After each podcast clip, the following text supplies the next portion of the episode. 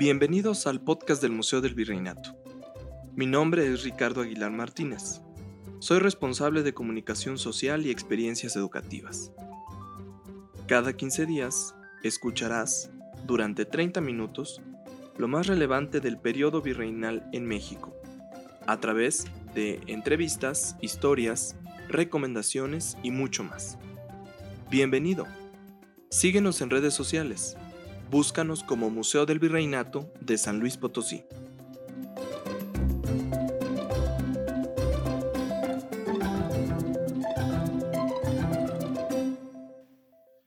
Bienvenidos al podcast del Museo del Virreinato. Mi nombre es Ricardo Aguilar, soy responsable de comunicación social y experiencias educativas del museo. Y con mucho gusto les damos la bienvenida a este nuevo proyecto que iniciamos eh, como parte de la transformación digital del Museo del Virreinato.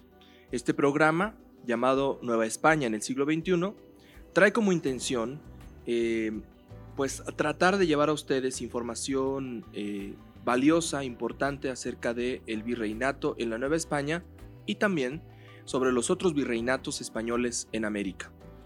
el día de hoy eh, nos encontramos en el centro histórico de la ciudad de San Luis Potosí, particularmente contentos porque vamos a comenzar hablando de un tema primordial y, básico eh, dentro de nuestro museo.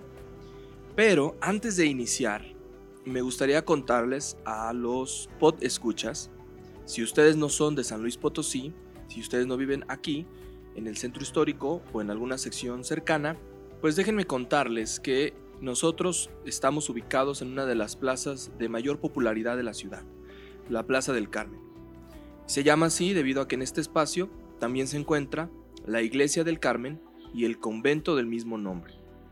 Ambos pertenecientes en su momento a la orden de los carmelitas descalzos que llegaron hasta este sitio. El Museo del Virreinato cuenta eh, con 16 años de vida como tal eh, nació en el año 2003 y estamos próximos a festejar el aniversario número 17. Así que antes de iniciar, bueno, pues ahí está la referencia. Ustedes pueden buscarlo en internet o pueden encontrarnos en nuestras redes sociales como Museo del Virreinato de San Luis Potosí para que conozcan más de nuestro museo y se unan a esta gran comunidad que ya somos en el museo. Así que comencemos y bueno, pues eh, a nombre de la Secretaría de Cultura del Gobierno del Estado de San Luis Potosí, les damos la más cordial bienvenida a este proyecto, por supuesto también a nombre de la dirección del Museo del Virreinato.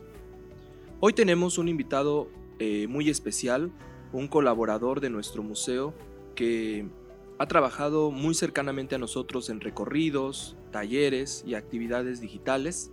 Él es el arquitecto Mario Andrés Hernández Arias, quien se ha especializado en el tema de arquitectura, pero particularmente en la historia y la arquitectura del convento del Carmen. Bienvenido Mario, ¿cómo estás? Muy bien Ricardo, muy contento con la invitación y pues desde luego también este, muy dispuesto a seguir colaborando con ustedes. Muchas gracias. Pues eh, bienvenido Mario, nos da mucho gusto recibirte el día de hoy. Eh, queremos pues comenzar esta entrevista, esta conversación, esta charla preguntándote un poco acerca de la llegada de los carmelitas a, Nueva España. Eh, queremos contarles a nuestros podescuchas que la orden de los carmelitas pues aparece en Europa y de ahí viajan a Nueva España en este proceso de descubrimiento del nuevo continente, pero muy rápidamente, muy brevemente, Mario, que nos puedas describir cómo es que están, están congregados en España en particular y de ahí cómo es que pasan a Nueva España. Bueno, los carmelitas pues es una orden mendicante que nace en el Monte Carmelo. Se convierte en una orden que de principio pues la, la principal este, bueno, actividad que realizaban pues era la oración. Ellos estaban en este monte viviendo una vida eremítica, después obviamente se empiezan a llegar a las ciudades europeas medievales, forman sus conventos, particularmente en España forman varios conventos, tanto de hombres como de mujeres, y en el siglo XVI pues nace una reforma, que es la reforma descalza, realizada por los reformadores de la orden, que son Santa Teresa de Jesús y San Juan de la Cruz. Ellos realizan la reforma, fundan conventos tanto de frailes, bueno, primero de monjas y después de frailes en España. Y en 1585 sale un, un navío con 12 frailes carmelitas que venían aquí a las Indias. Ellos llegan en el mes de noviembre de 1585, como le mencioné, al puerto de San Juan de Ulúa en Veracruz y ahí es donde desembarcan para poder empezar a hacer un, esta, pues esta fundación aquí en la Nueva España, ¿no? Ellos lo hicieron bajo el amparo del virrey de Villamanrique, que fue pues una figura bastante importante en este proceso de fundación y le cede una primera, una primera, se le llama doctrina, en el barrio de San Sebastián en la Ciudad de México, que aún se conserva. Es este, bueno, dentro del centro de la Ciudad de México sería como ubicado al norte del centro. Y esta parroquia, pues ellos se dedican a adoctrinar en un principio y después surgen varias fundaciones. Serían en un total de 16 las que hay aquí en la Nueva España, de Carmelitas Descalzos. Una de ellas, la de eh, la de que la que llega hasta la zona más lejana del norte del país, bueno, en este caso del norte del virreinato de la Nueva España. Eh, cabe recordar que eh, para que pudieran lograr una fundación tenían que encontrar o mm, sí, pues albergar seis o siete espacios. ¿Cuántos eran, Mario, los que tenían que abrir? Para, para considerarse una... provincia. Ah, bueno, este, eran cinco, cinco conventos los que tenían que tener fundados, sí a partir de los cinco conventos que se dan este, principalmente bueno, en la Ciudad de México, en Puebla, en toda esta área, eh, se, da, se les da ya el nombramiento de la provincia mexicana de, bueno, provincia mexicana San Alberto de Indias. Aún es el mismo nombre en realidad. Todavía permanece el mismo este, nombre. se sigue llamando la provincia mexicana de San Alberto. Para que nuestros podescuchas comprendan un poco mejor este tema de las órdenes religiosas y de estos espacios conventuales que existieron en México, ¿puedes hacernos un resumen muy, muy rápido, muy breve de en qué consiste o cuál es el, los principales, eh, el principal motor de la orden de los carmelitas? Pues sí, bueno, los carmelitas tienen como particular este, vocación la oración. Esto porque cuando llegan al Monte Carmelo, pues llegan y se aíslan de cierta manera de toda esta pues cuestión que venía arrastrando la guerra de las cruzadas y toda esta situación de bullicio, de violencia. Y cuando llegan al Monte Carmelo pues quieren vivir de cierta manera como ermitaños, pues esto lo hacen tomando como referencia al profeta Elías, que tiene, pues bueno, en el texto bíblico del libro de los reyes aparece ahí cuál fue la situación en el Monte Carmelo que él vivió y cuál es la conexión tan importante y ellos también tenían como figura central a la Virgen María. Así que de cierta manera, cuando fue la reforma, Santa Teresa lo que quería lograr era que se regresara a los orígenes que habían vivido o que habían pretendido vivir desde los comienzos de la orden. Es por eso que cuando empezaron a hacer las fundaciones también aquí en la Nueva España, pues el motor primordial era formar casas de oración principalmente para poder, pues bueno, este, hacer de cierta manera una labor evangelizadora por medio, aunque fueran ellos, pues, este, frailes de clausura, ¿no? Y pues hacerlo un bien a la sociedad. Desde luego que escogieron, pues, ciudades donde, pues, se pudieron ver amparados por bienhechores, por este, por, por la población, pero pues, este, en general el motor es ese, o sea, vivir una clausura para, pues, obviamente cultivarse ellos pues, espiritualmente. Y aquí en San Luis Potosí, eh, una ciudad que fue pues básicamente creada eh, por ahí de 1580, 1592. Eh, la fecha de la fundación de nuestra ciudad es el 3 de noviembre de 1592. Curiosamente, 100 años después del descubrimiento de América, se crea esta ciudad, la ciudad de San Luis Potosí, y con ella, pues llegan también otras órdenes religiosas. Cabe aclarar que los carmelitas fueron la última eh, orden religiosa que llegó a San Luis Potosí a establecerse como tal. Porque primero llegaron los franciscanos, si no me equivoco, me corregirás. Luego llegaron los agustinos. Así es. Luego llegaron los eh, juaninos, aunque dicen que no es una orden, eh, que hoy se encuentran bueno, se encontraron en el espacio que hoy pertenece al Jardín de San Juan de Dios. Luego llegaron los jesuitas, eh, y finalmente aparecen o llegan los carmelitas. Sí, bueno, sí, en realidad sí. Este, antes de los carmelitas también estuvieron los mercedarios. Ah, es cierto, se nos olvida. E, el convento, este, bueno, ya desapareció. Todos ubican el Jardín Colón. Bueno, los que no son de San Luis, obviamente no, pero este, donde está ubicado el Jardín Colón y se encuentra este reloj, pues ahí estuvo en algún, en algún momento el convento mercedario, el cual pues se sabe que era muy hermoso, del cual no tenemos mucho registro, al menos de su interior.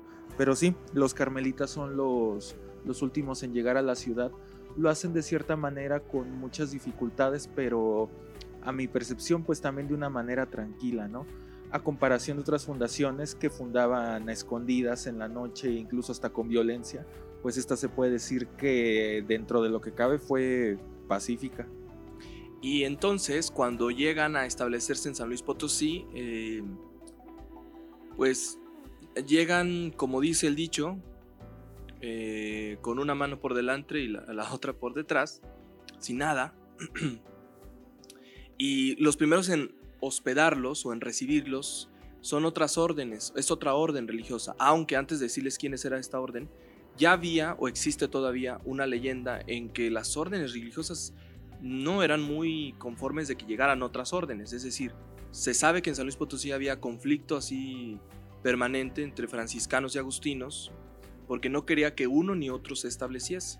En el caso del Carmen, ¿quiénes fueron los que los hospedaron a, los carmelitas?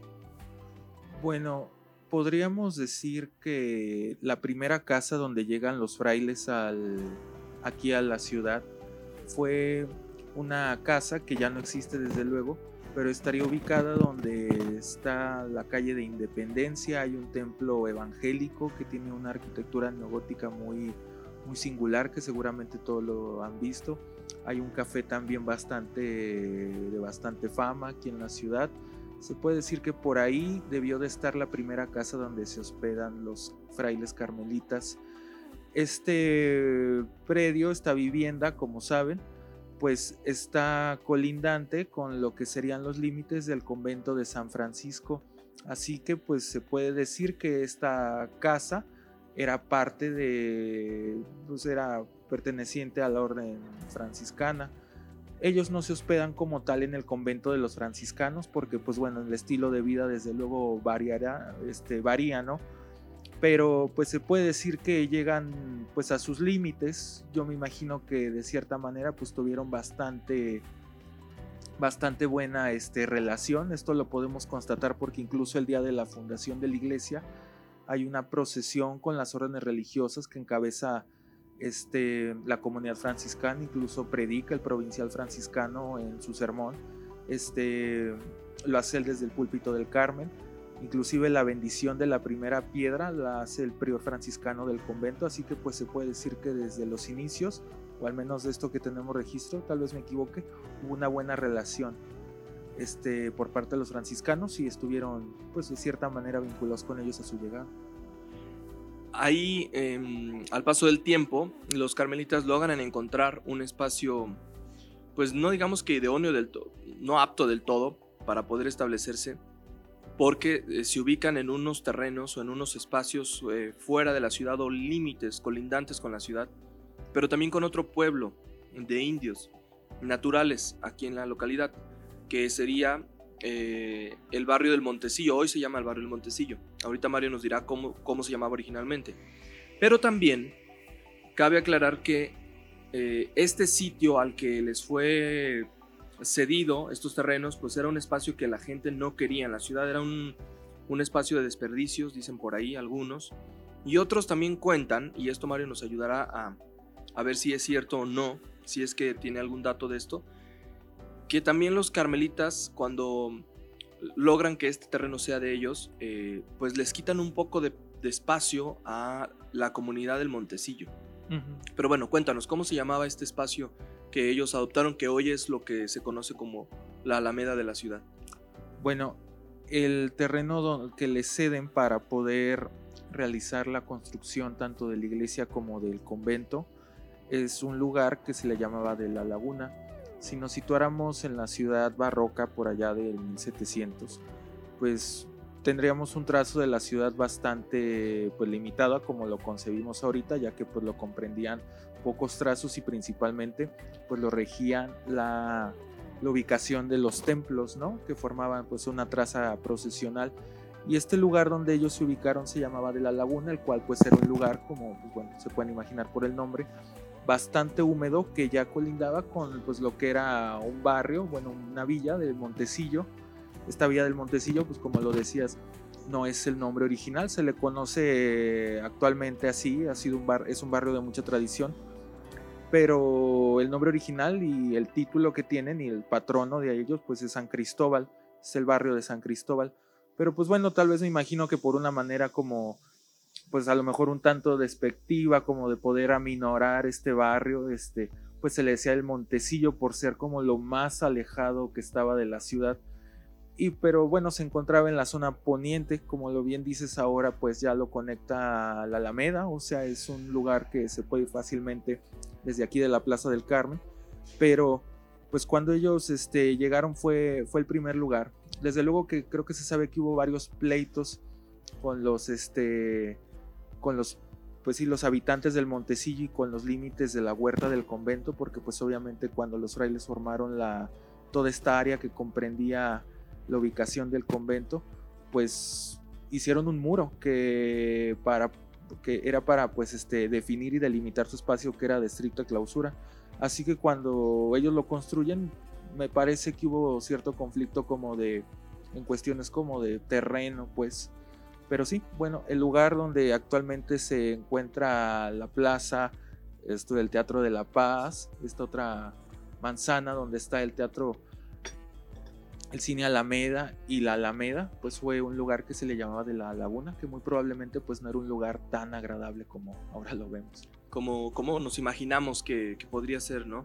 Eh, la Alameda que hoy mm, tenemos era originalmente la huerta de los, de los carmelitas, eh, es muy curioso, después vamos a tenerlo también en entrevista. Eh, hace poco tuvimos una conversación con Víctor Cruz Lascano de la Ciudad de México, un especialista también en este tema de los carmelitas en México, y él nos contaba que la huerta, lo que hoy es la Alameda, eh, estuvo, digamos que bendecida por una imagen por demás interesante que es Nuestra Señora de la Fe. Pero bueno, pasémonos entonces ahora al tema del, convento, del convento del Carmen. ¿Cuándo es que, Mario, cuando comienza la, la fecha de construcción del convento? Bueno, la fecha concreta cuando el convento comienza a construirse es el 23 de febrero de 1749, cuando inicia la construcción como tal. Y entonces estamos hablando de que este edificio, eh, que aún se conserva una parte, una, un poco de este convento original, tiene 270 años eh, como tal.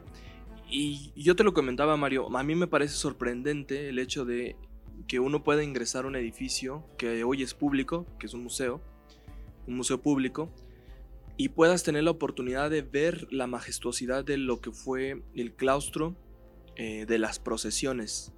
Ahorita lo vamos a hablar, vamos a hablar un poco de él.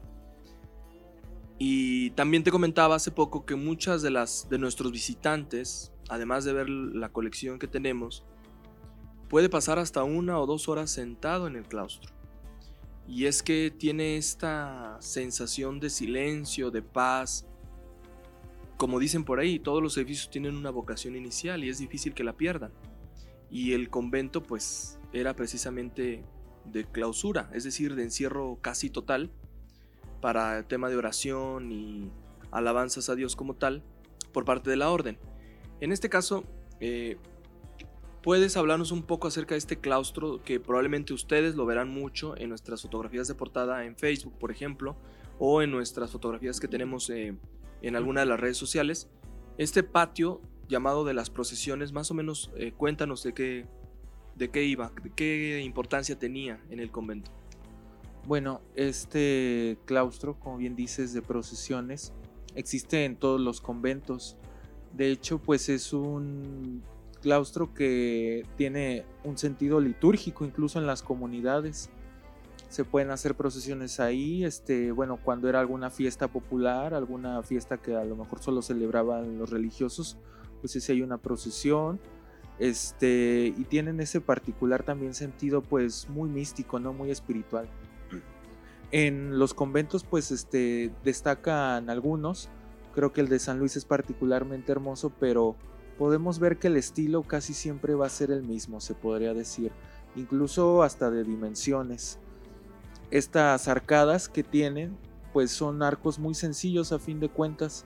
Ya bien decías que el ambiente y la atmósfera que se recrea al estar en este espacio, pues es verdaderamente, pues, pues sí, bastante, pues atrayente, bastante estimulante, incluso como para esta, pues, conexión espiritual, meditación, etcétera, como lo quieran llamar pero pues ese era el propósito. El propósito es que los espacios arquitectónicos pues estimulen la vida y el sentido de permanencia y de pertenencia que llevan, que llevan los religiosos o quienes los habitan en ese espacio.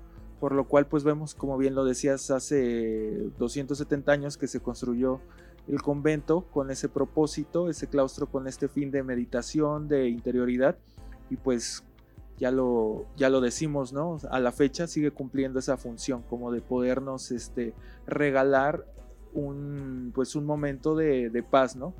Que cabe decir que la ubicación que tiene, bueno, hoy en día con la traza y la apertura de calles que se han hecho, pues es muy difícil tener silencio en un lugar en el centro histórico, ¿no? Pero sin embargo, pues este lugar lo tiene. Uno está en el claustro bajo y no se escucha absolutamente nada es un lugar bastante estimulante y como, como ya lo contamos, cuesta creer, ¿no? Que tanto siglo, bueno, 270 años después, siga teniendo pues esta, esta vocación y sobre todo esta dignidad, porque el lugar es un lugar con mucha, mucha dignidad, la verdad.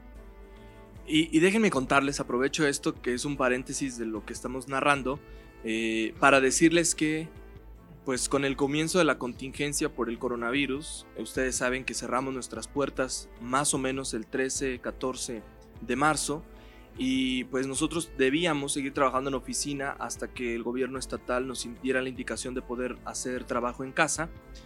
Y bueno, pues curiosamente, en nuestro silencio eh, local con los compañeros, pues nos decíamos unos a otros para consolarnos que éramos frailes de 8 a 4 y de 4 al resto del día cuando salíamos del museo pues ya éramos mortales comunes, ¿no? Y es que cuando el museo se cerró y se quedó sin visitantes pues el silencio fue abismal.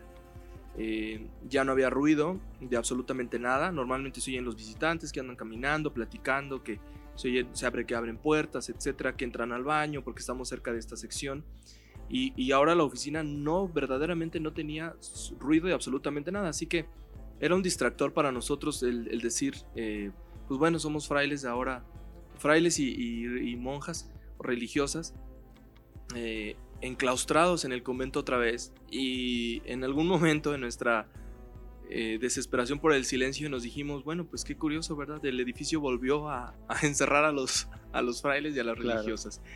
Pero sí, en efecto, estamos muy cerca de la Alameda. Ustedes ahorita no lo pueden escuchar, pero se escucha el ruido de todo allá afuera. Eh, patrullas, sirenas, coches, gente, eh, movimientos. No se escucha aquí porque no se alcanza a oír el ruido. Pero si pudieran eh, alcanzar a escucharlo, sabrían que el ruido es bastante intenso. Pero ya cuando uno está dentro del claustro, ese ruido desaparece. Pero bueno, hablemos un poco más de este espacio. Nos quedan muy pocos minutos ya. Pero para terminar hablar nada más del convento, porque vamos a hacer varias eh, conversaciones acerca de todo el complejo del Carmen, para que ustedes puedan estar al pendiente de nuestros siguientes episodios. Eh, vamos a terminar con algo interesante, Mario. Dice eh, la leyenda que había cinco patios. Muchos historiadores, muchos aficionados a la historia, Muchos aficionados a la crónica narrativa, muchos periodistas, dicen que todo el complejo del convento del Carmen tenía cinco patios. Los historiadores afamados, importantes, que dejaron huella en San Luis Potosí dicen que no, que eran cuatro. Y otros más se atreven a decir que eran hasta seis.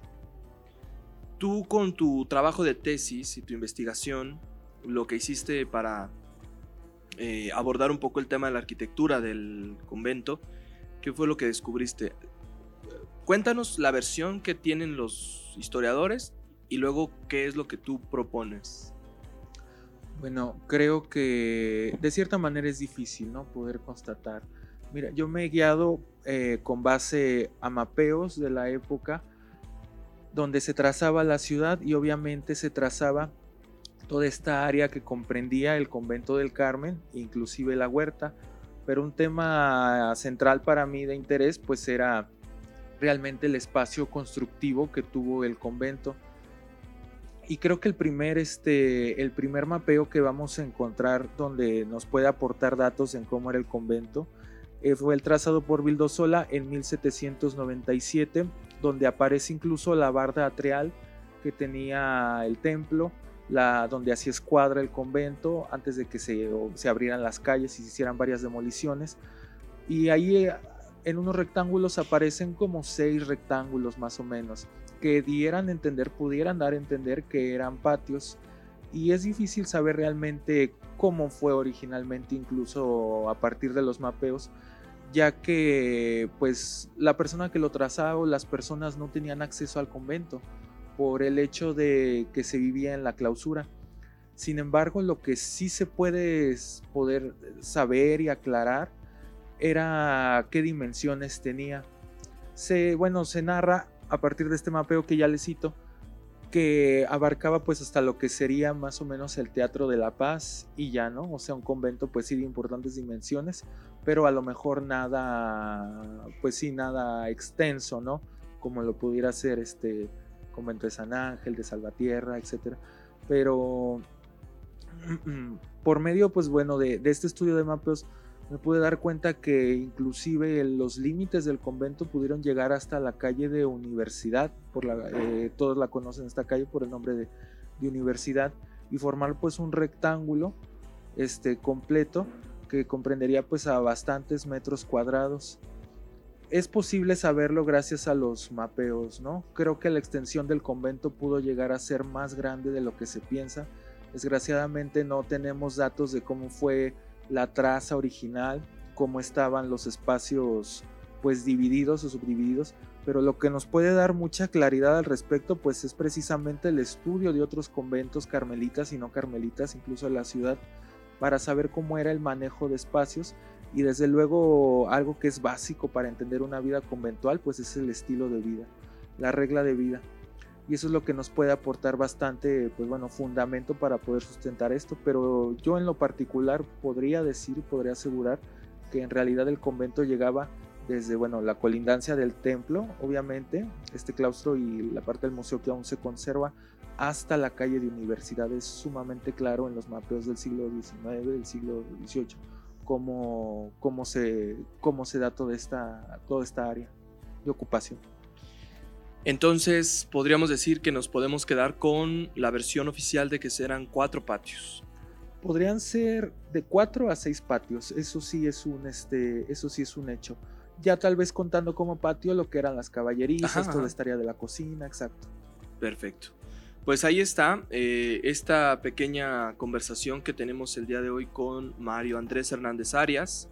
Eh, es muy interesante ir explorando los diferentes espacios del convento del Carmen, hoy el Museo del Virreinato, y también por supuesto de la iglesia. Más adelante abordaremos el tema de la construcción, la edificación, las obras, y bueno, hay mucho más de qué hablar.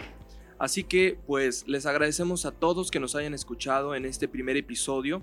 Eh, sabemos que 30 minutos es poco tiempo, pero valioso y suficiente para quedarnos en la reflexión.